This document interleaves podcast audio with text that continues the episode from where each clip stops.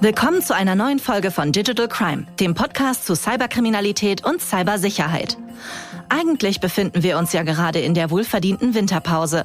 Aber so ganz sang- und klanglos wollen wir das Jahr dann doch nicht beenden. Deshalb melden wir uns heute mit einer Spezialausgabe rund um die verrücktesten und skurrilsten Hacks und Cyberverbrechen aller Zeiten. Freut euch auf wirklich abgefahrene Fälle mit richtig spannenden Plot-Twists. Mein Name ist Meg. Und mein Name ist Dominik. Man muss ja schon sagen, dass wir dieses Jahr richtig performt haben. Wir haben ganz schön viele Insights zu den Verbrechen in der digitalen Welt gewinnen können. Vom versteckten Cyberbunker im beschaulichen Traben-Trabach bis zum größten Trojaner aller Zeiten. Emotet.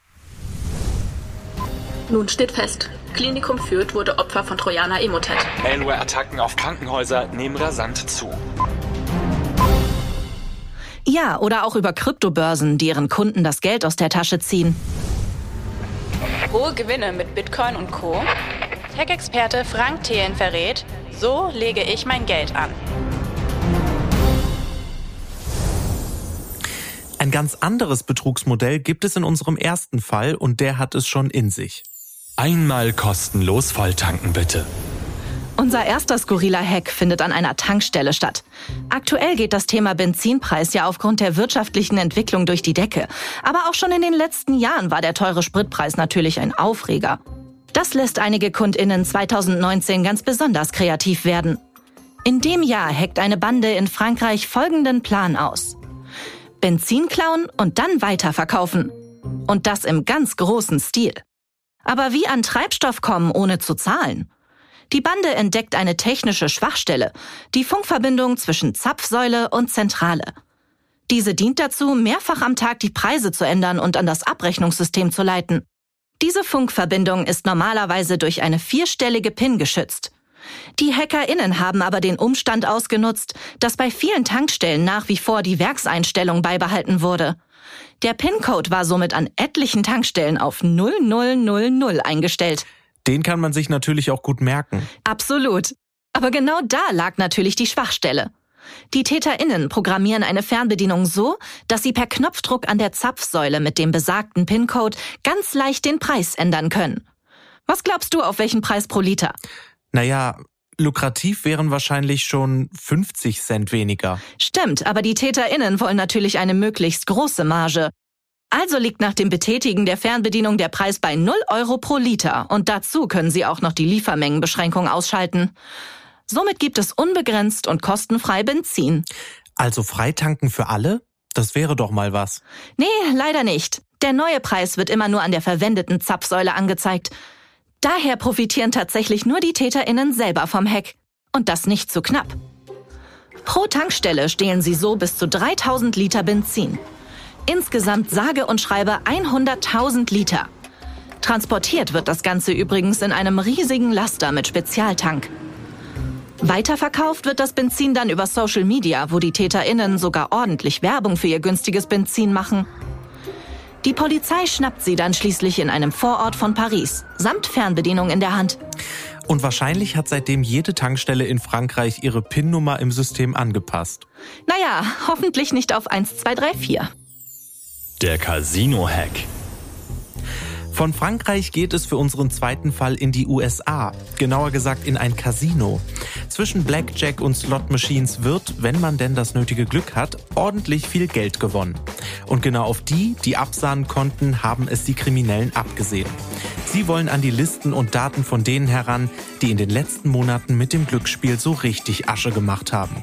Zwar hatte das Casino so ziemlich jedes mögliche Schlupfloch für HackerInnen gesichert, bis auf eins. Und man muss zugeben, wer zur Hölle soll das auf dem Schirm haben? Das Aquarium.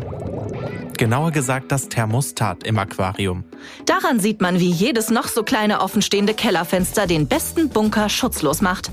Genau richtig. Das Internet of Things, kurz IoT, verbindet so ziemlich alles miteinander. In unserem Fall eben auch das Thermostat mit dem Casino-Netzwerk. So kann immer überwacht werden, ob die Temperatur perfekt ist und es den Fischis im Wasser gut geht. Blöd nur, wenn das eben die unsicherste Stelle des ganzen Netzwerks ist. Das haben die Gangster erkannt und sind über das Aquarium Stück für Stück immer weiter in das Netzwerk eingedrungen. Ihr Ziel ist die Liste der sogenannten High Roller, also der High-Performer unter den Casino-GewinnerInnen. Das Ganze ist mittlerweile fünf Jahre her. Was mit den Daten genau passiert ist, konnte nie wirklich aufgeklärt werden. Und Hightech-Aquarien wie diese hat es in dem Casino seitdem ganz bestimmt nicht mehr gegeben. Den Whopper im Mac-Menü. Im nächsten Fall stehen zwei Riesen der Fastfood-Szene im Mittelpunkt, die plötzlich ungewollt zusammenfinden. Es geht um Burger King und McDonald's. Auslöser ist ein Angriff auf den Twitter-Account von Burger King im Jahr 2013. Die TäterInnen tauschen dabei nicht nur den Namen und das Logo aus, sie veröffentlichen auch Tweets, in denen heißt es, die Kette sei vom Rivalen aufgekauft worden. Wir wurden gerade an McDonald's verkauft, weil der Whopper gefloppt ist. Schau doch bei dem nächsten McDonald's in deiner Nähe vorbei. Wenn wir euch bei einer anderen Fastfood-Kette erwischen, haben wir Stress. Diese Posts gehen doch super schnell viral. Wie lang dauerte es denn, bis es richtig gestellt wurde? Tatsächlich hat es nur wenige Stunden gedauert, bis der Account von Twitter bereinigt war.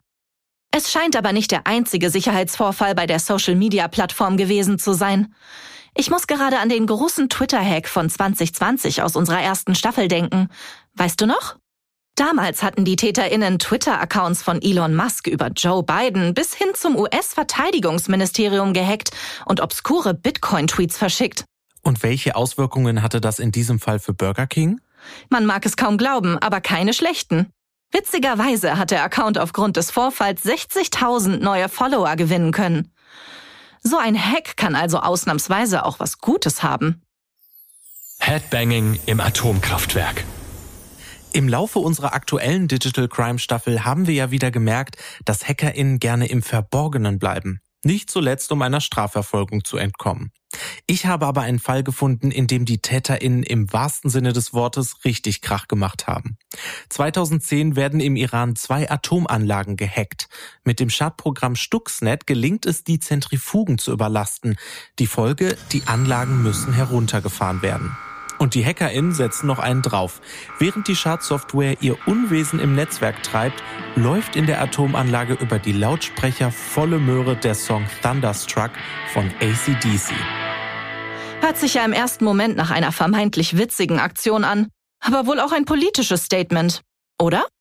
Stimmt, und neben den Schlagzeilen über die Aktion kursiert bald auch das Gerücht, dass dahinter HackerInnen der amerikanischen und israelischen Regierung stecken.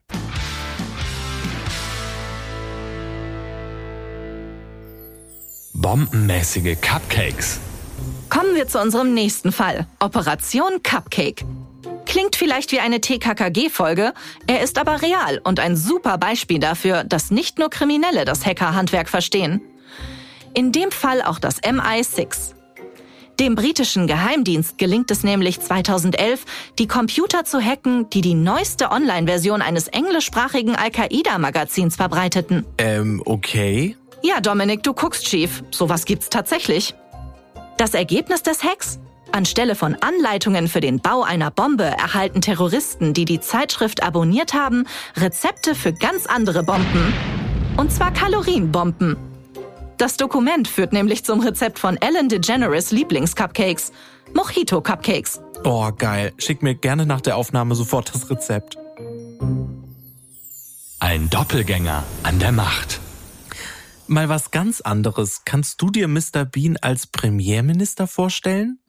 Naja, wenn ich an Boris Johnson denke, ist es zum Slapstick gar nicht so weit. Ja, Touché, da hast du recht. Ich rede aber von José Luis Rodríguez Zapatero, der im Jahr 2010 spanischer Premierminister war. User, die sich damals auf die offizielle Unterseite des Premierministers verirren, trauen ihren Augen nicht. Dort wurden im Rahmen eines Angriffs die Bilder des Premierministers mit denen von Rowan Atkins ausgetauscht. Aber wie kommt man denn darauf? Hintergrund war wohl einfach nur, dass da eine gewisse Ähnlichkeit besteht und sich jemand einen kleinen Scherz erlaubt hat. Tatsächlich, ich habe den gerade mal gegoogelt. Wie cool, die sehen sich ja wirklich total ähnlich. Von Rowan Atkins weiß ich, dass er seit Jahren sehr eng mit Prinz, äh, sorry, King Charles befreundet ist. Der Freundesammler. Perfekter Übergang zu unserem nächsten Fall. Da geht es nämlich auch um Freunde. Und zwar ganz schön viele Freunde. Die hat sich Sammy Kamka kurzerhand mit einem Mausklick zugelegt. Sagt dir der Name was? Mm, -mm. Nee? Nee.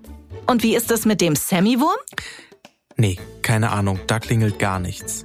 Naja, ist auch schon ein paar Jahre her. Diesen Wurm lässt Sammy 2005 auf der Social-Media-Plattform MySpace los. Du erinnerst dich? MySpace? Lange vor Instagram und TikTok. Der damals gerade mal 19-Jährige findet eine Schwachstelle in den Sicherheitssystemen und spielt einen Virus auf. Und der hat es wirklich in sich. Er ist der sich am schnellsten verbreitende Virus aller Zeiten, eben der MySpace-Wurm Sammy. In nur einem Tag installiert sich der Virus auf rund einer Million Profilseiten. Und in der Folge sind alle UserInnen nicht nur mit dem MySpace-Gründer Tom Anderson, sondern auch mit Sammy befreundet.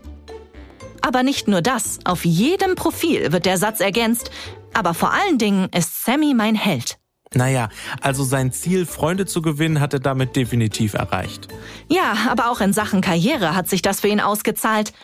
Sammy kam mit einer Geld- und Bewährungsstrafe davon und wurde im Anschluss von Headhuntern kontaktiert. Bis heute ist er erfolgreicher Top-Security-Researcher. Zu wie vielen von seinen digitalen FreundInnen er jetzt noch Kontakt hat, ist natürlich fraglich. MySpace ist ja jetzt auch eher out. Fake-Promis, Online-Dating und der Gärtner.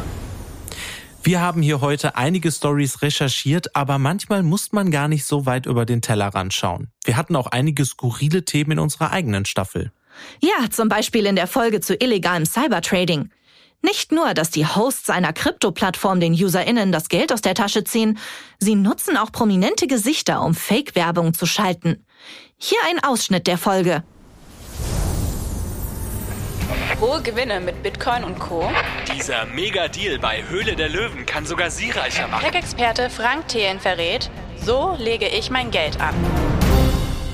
Für die Investitionen werben sogar vermeintliche Prominente wie Klaas Häufer Umlauf, Robert Geis oder auch Frank Thelen und verleihen dem Ganzen so die nötige Seriosität. Ja, und auf diese Fake-Werbung fallen einige rein. Unglaublich, dass wenig später Millionen futsch sind und die Spur sich bei einem kleinen Bitcoin-Automaten im bayerischen Holzkirchen verliert. Definitiv einer unserer skurrilsten Fälle dieses Jahr. Oh ja, und von Fake-Werbung können wir gut überleiten zu Fake-Profilen. Und die sind gerade beim Online-Dating ein zunehmendes Problem. Ja, in unserer Folge zu Identitätsdiebstahl haben wir über einen Rechtsanwalt gesprochen, der von einem Fake-Profil aus dem Nichts angeschrieben wurde. Sie haben eine neue Nachricht. Hi Dieter. Endlich habe ich dich gefunden und kenne deine wahre Identität. Die Absenderin der Nachricht, eine Australierin. Sie wirft dem 62-jährigen Mönchengladbacher vor, unter falscher Identität mit ihr auf einer Dating-Plattform gechattet zu haben. Doch damit nicht genug. Er sei ein Betrüger, der sich auf der Dating-Plattform ihr Vertrauen erschlichen habe. Sein angeblich perfider Trick? Er habe von ihr Geld gefordert, um aus einem Gefängnis in Dubai entlassen zu werden. Also alleine die Anschuldigungen sind ja schon Hollywood-reif, aber es wurde noch skurriler, denn die vermeintliche Australierin schickt ihm irgendwann Fotos von seinem vermeintlichen US-Pass. Eine Fotomontage, denn einen amerikanischen Pass hatte er nie gehabt. Und zum Glück hat das Opfer hier einen kühlen Kopf bewahrt und kein Geld überwiesen. Ja, Dominik, zum Schluss bleibt nur noch der Gärtner. Kannst du dich noch an den Fall erinnern? Wie könnte ich den nur vergessen? Aber eigentlich war er ja gar kein richtiger Gärtner. Nein, ganz und gar nicht. Für alle, die die Folge bisher noch nicht gehört haben, das war ein verdeckter Ermittler im Cyberbunker von Traben-Trabach. Er wurde eingeschleust, um sich mit den Kriminellen anzufreunden und Informationen über das Gelände zu sammeln. Am Tag des Zugriffs sorgte er dafür, dass die Polizei leichtes Spiel hatte. Hier nochmal ein Auszug. Es ist schließlich der 26. September 2019, als nach vier Jahren intensiver Ermittlungsarbeit die nahezu filmreife Razzia erfolgt. Entscheidende Figur? Der Gärtner, der das Vertrauen von Hermann X gewinnt und ihn dazu bringt, die gesamte Belegschaft zu einem Abendessen in die Stadt einzuladen. Der Grund? Die Einsatzkräfte sind darauf angewiesen, dass der Cyberbunker unbewacht ist. Unglaubliche Geschichte und das mitten im beschaulichen Weingebiet an der Mosel. Ja, stimmt. Und apropos Gärtner, ich muss gestehen, ich wäre mit meinem nicht vorhandenen grünen Daumen sofort aufgeflogen. Wir kommen zum Ende unserer Spezialfolge und verabschieden uns damit für dieses Jahr. Ich freue mich schon auf die nächste Staffel. Und wenn ihr denkt, verlorene Kryptogelder, versteckte Cyberbunker oder Identitätsdiebstahl waren schon die spannendsten Fälle, weit gefehlt. Ja, es wird noch abgefahrener, düsterer und spannender. Vielen Dank fürs Reinhören und wenn ihr wollt, bis zur vierten Staffel. Ja, und wenn ihr noch andere Lieblingsfälle habt, dann schickt sie uns doch an podcast.telekom.de. Wir hören uns.